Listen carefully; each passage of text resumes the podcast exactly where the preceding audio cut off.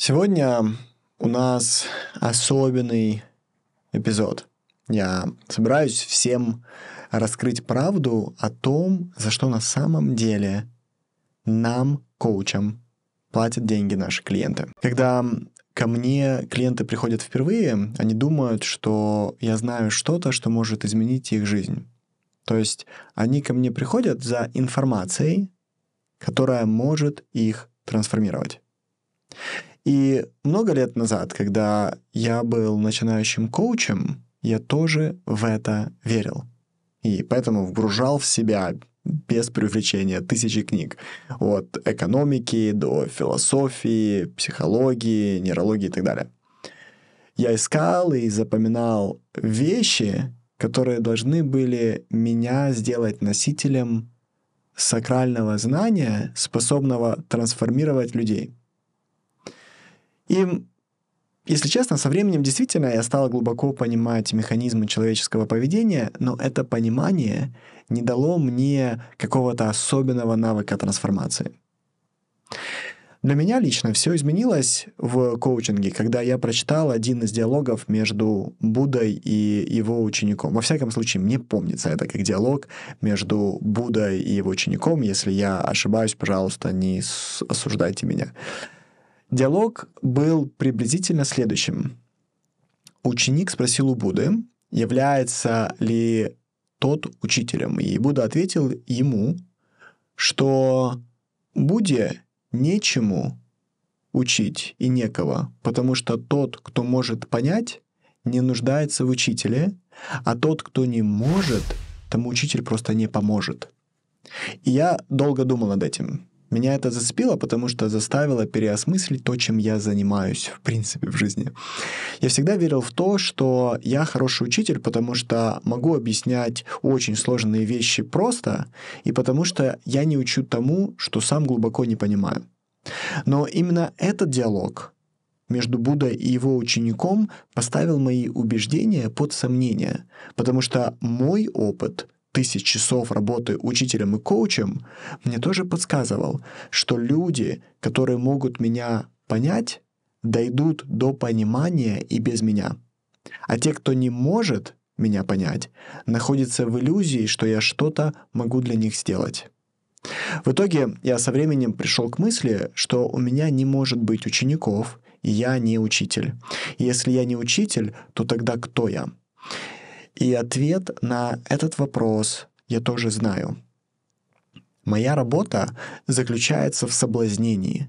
Я знаю, что любой может получить те знания, которые есть у меня, поэтому моя сила не в знаниях, которые я даю. Хотя многие люди думают, что именно в этом. Моя задача на самом деле соблазнять людей, получить жизнь, в которой им не будет страшна ни жизнь, ни смерть. Каждый день который они будут проживать, это день, в котором стоит жить, и который достоин того, чтобы в нем умереть. Это день, в котором много любви, добра и интереса к жизни.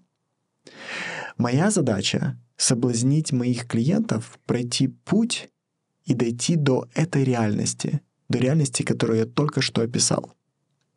Сверхнавык коучинга в терпении и продолжительном соблазнении.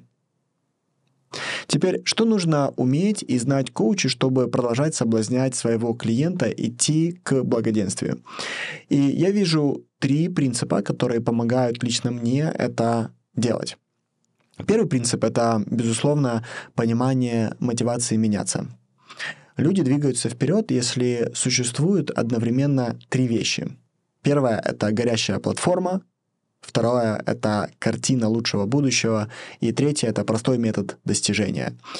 И я умею создавать эти три вещи в восприятии клиента. Горящая платформа — это текущая реальность, в которой нельзя больше оставаться.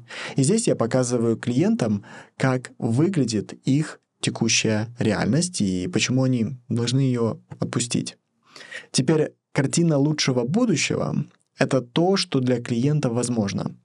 Здесь коучу важно быть продуктом своего продукта.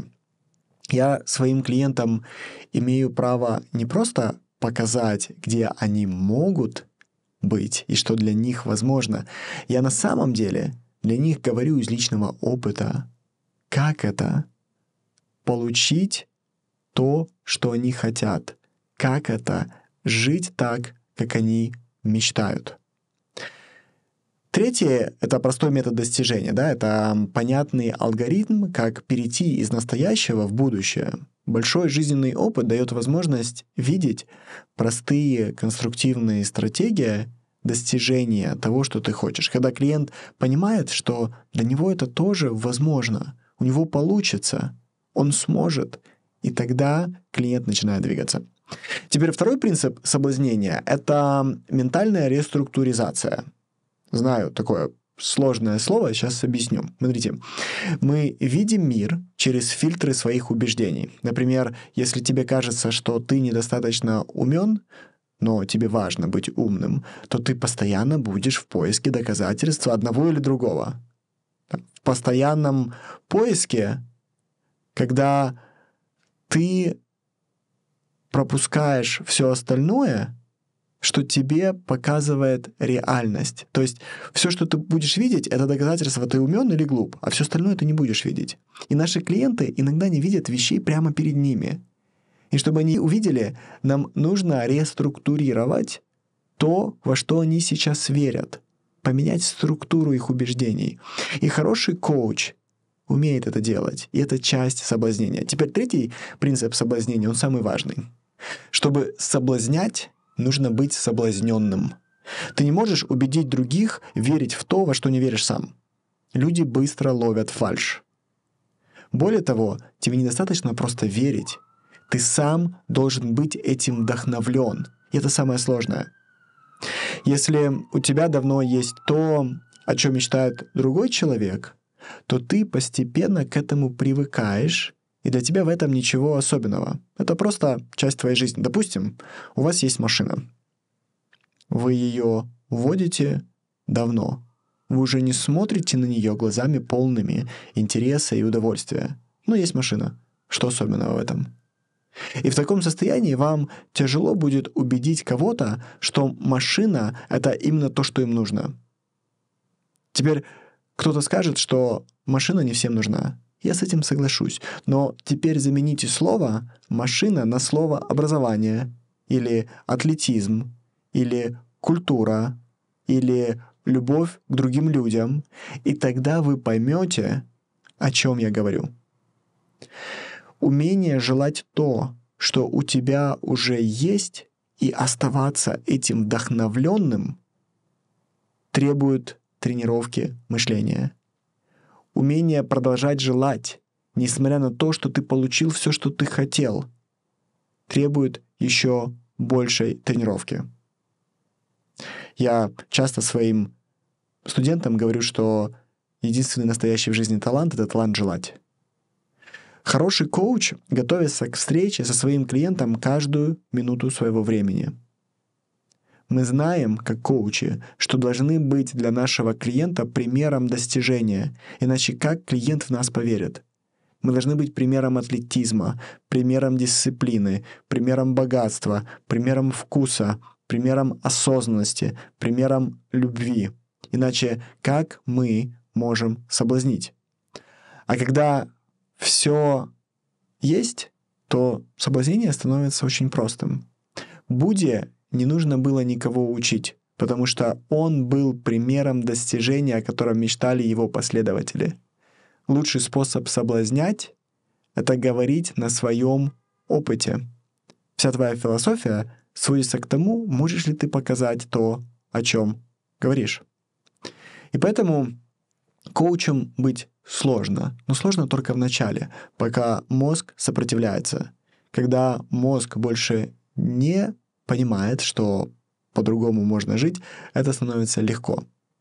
Вся наша борьба, друзья, это борьба с собой за новые выборы против старых нейронных путей. На этом все, друзья. До встречи в новых эпизодах. Пока.